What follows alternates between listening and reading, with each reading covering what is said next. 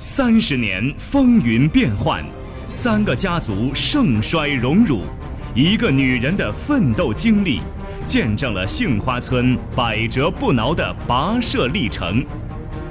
漫山遍野的杏林，染就了遍地杏黄；倔强不屈的心魂，铸就了当世辉煌。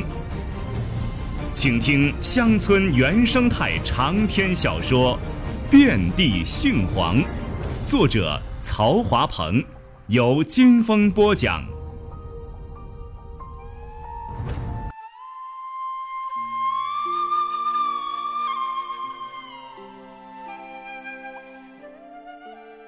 天野厂的激战策略是早已确定了的，也就是经提出来的。在做通做足果园主和收购商工作的基础上，动用足够资金，保持去年的底价，本着按质取价、现场付款的原则，现点现的争夺业已混乱了的资源市场，以静制动，以不变应万变。就如经所说的那样，他乱咱不能乱，资源市场更是乱不了。那些个果园主和收购商们。都是些见了钱眼就钻的主，哪儿的利处大，他们就抱紧了大腿不撒手。只要尽了现钱实力，你就是让他们喊亲爹亲娘都行。站稳自己的脚跟儿，跟天然厂一刀一枪的争夺，稳扎稳打，步步为营。毕竟天野厂是个运行良好的老厂，有信誉，有根基，不能太过看低了自己的实力。天然厂刚刚起步，诸多的运行环节都不顺畅，管理上又缺乏经验，与天野厂比较起来嫩多了，也就失去了先机。这么看的话，两场比拼，鹿死谁手还尚在两可。依照经的理论，在母亲的统一指挥下，天野与天然两厂。正式展开了一场比预想中还要残酷且又十分搞笑的资源争霸战。由公章攥着现钱，在茂林和京等人的指引下，一群人乘坐着洋行的大货车，见天早出晚归的四处收购鲜果子。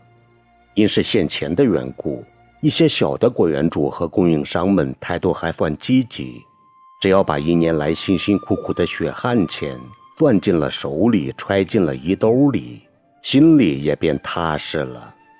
只靠洋行的货车和村子里几台手扶拖拉机拉运果子，显然应付不过来。洋行就拽上桃子，一起到镇拖拉机站找桃子的叔叔李站长。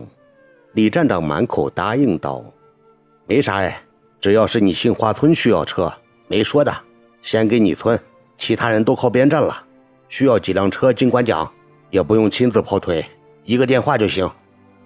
开始几天，镇拖拉机站的车辆随叫随到，好使得很。渐渐的，似乎就不那么顺溜了，要么是车子不在家，要么就是车坏了还没修好。这已是一个信号，牧禽们却没有当真，还在手忙脚乱的四处拼命收购着鲜果。到了高峰时，车辆实在不够用了，洋行又把桃子打发去了拖拉机站，看看到底是咋回事。桃子跑了去，见北山一村的人正跟叔叔喝大茶、抽大烟呢。院子里确实没有停靠的车辆。李站长指给桃子看，说：“你还不放心你叔呀？要是有车的话，正是挣钱的时候，我还能不多划拉点吗？”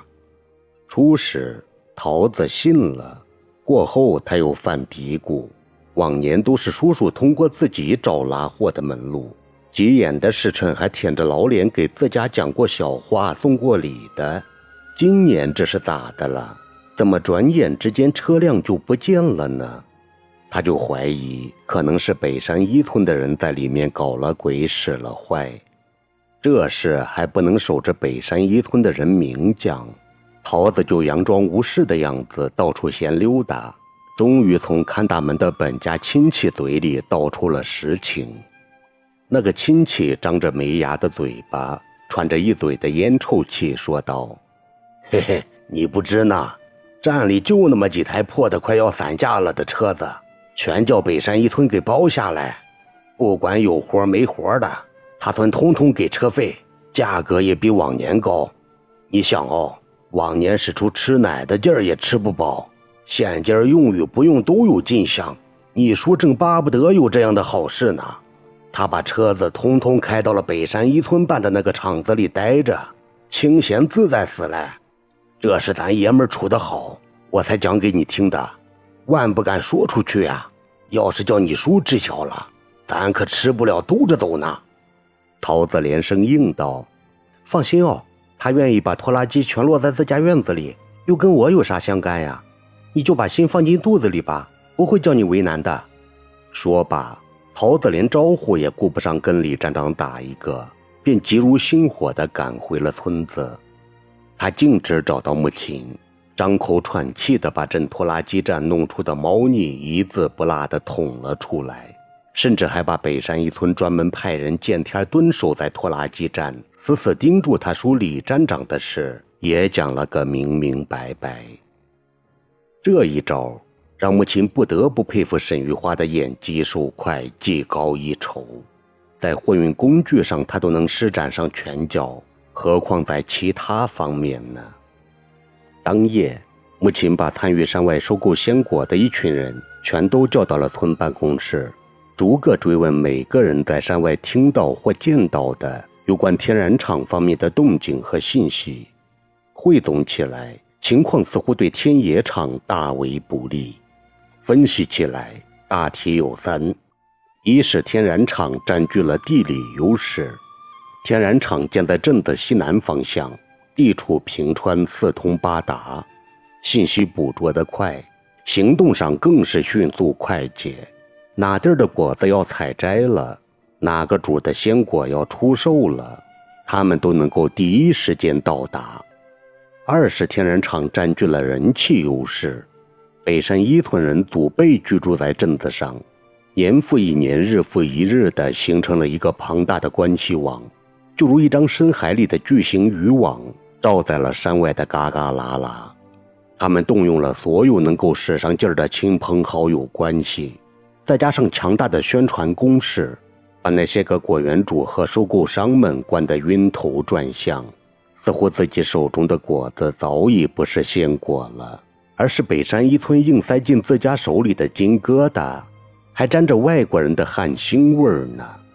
他们一直在随时调整着鲜果的收购价格，总是要比天野厂高出整整一毛钱的差价，这让果农和小商小贩们心里乐开了花。此外，北山一村还专门安排了一批人，专门堵截在一些路口上，见有拉运贩卖鲜果的。只要是自己厂子需用的，就依仗着平日里养就的霸气和狠劲儿，近乎蛮横地截留下来。对此，他们对外称之为“服务上路，信誉进户”，其实跟土匪劫路没啥两样。尽管天然厂没有现点现的付钱款，但全都打了欠条，盖上了村委会和天然厂两颗大红印。他们言之凿凿地允诺说。不会超过一个月就把钱逐门逐户的送到家门口上，倒是是要外国的钱，还是要咱国家的钱，随便你挑了，愿要啥样的就给啥样的。这样的鼓动，着实让那些没见过多大世面的人认了真。三是天然厂占据了领导力度倾斜的优势。沈玉花不仅争夺了镇两个一把手的高度重视和重点扶持，还动用手段争取到镇茶果站几个科技人员的支持。他们几个也在为沈玉花的天然厂卖命，依靠着自身权威和指导网络，四处帮着拉拢货源。这是最阴险的招数了。你想，小老百姓们都有个通病，既惧官恨官，又都敬官信官。别人可以坑人、蒙人、骗人，你政府不会坑蒙拐骗吧？由你政府出面担保，还能短了老百姓的钱吗？从目前鲜果收购情况看，天野厂暂时还算顺利，但与去年同期相比，收购量下降了不少，仅占有三分之二的货运储存量。接下来，鲜果采摘的高峰期即将过去，货品的收购工作显得越来越不顺利。要想保住去年收购量的一半，也是很困难的。参加会议的人都耷拉下了脑壳，一筹莫展。英说道：“越是这个时候，咱越是不能乱了阵脚。要我看，咱还是按照原先定好的路子走下去，坚持现钱交易，现场兑付货款，这是咱唯一的优势，也是最强的优势了。”公章和夏至都说：“咱是不是也把价格往上升升，提到与天然厂一样的价位上？这样，咱的优势就更加明显了。”肯定能够把市场全盘夺过来。茂林赶忙摆手道：“使不得，使不得呢！咱要是不管不顾的把价格提上去了，北山一村的人一定也会在此基础上再涨出一毛钱的。要是那样了，水涨船高，现点现损失的还是咱自家。”杨行插嘴道：“晶讲的对，茂林哥说的也不差，咱也别被眼下的难处罩住了眼。甭看北山一村的人怎样能耍。”还能耍上几天呀？我调查过了，天然厂营运的再好，也得给人家掏钱呀。刚开始的时候，那些个果农和商贩们异口同声地说天然厂的好，现今好像不再讲说好了，都嘀咕着天然厂的钱能不能兑付？啥时兑付呢？咱也不用提价，倒是要四处张扬，大声咋呼咱的现场付款，把人心搅乱了，资源市场就不会一边倒了。咱也能从中渔利啊！洋行提供了一个十分有价值的信息，就是货主们开始担心货款的问题了。这让母亲看到了一线生机，也暗地欣喜。这几个崽子已然成熟了，再也不是过去那帮心血来潮了就撸胳膊挽袖子的莽撞娃崽了。他更加坚定了江和茂林的提议，也把杨恒的提议。当做下一步的重点工作来抓。散会的时候，母亲稍稍感到了一丝轻松，她把凤和茂林留下来，又进一步商议了具体的实施办法。要走的时候，凤冷不丁地说出一句话来，弄得母亲大为惊讶。凤说：“也不知咋的了，我总觉得咱村里有人在替北山村人通风报信呢。”母亲一惊，问道：“啥意思？”哦？”凤皱着眉头道：“你想，咱定下的一些措施，好像沈玉花他们都知晓，总能赶在咱前面动手，这先机都让他们给占尽了呢。”母亲狐疑的回道：“是你疑神疑鬼了吧？哪有胳膊肘朝外拐的理呀？自家里的不帮，反去帮衬着别人，不是人疯了，就是你疑心太重，精明过头了。”说罢。他还朝茂林笑，茂林没有笑，脸上也是显出凤一样的疑虑神情。母亲撵道：“都家去睡吧，明儿还有那么多事要办，不好好睡个觉，咋能应付得来呀？”说罢，他率先离开了办公室。这晚的会议，把天野和天然两场已然水深火热的竞争打斗。又推上了一个新的高潮。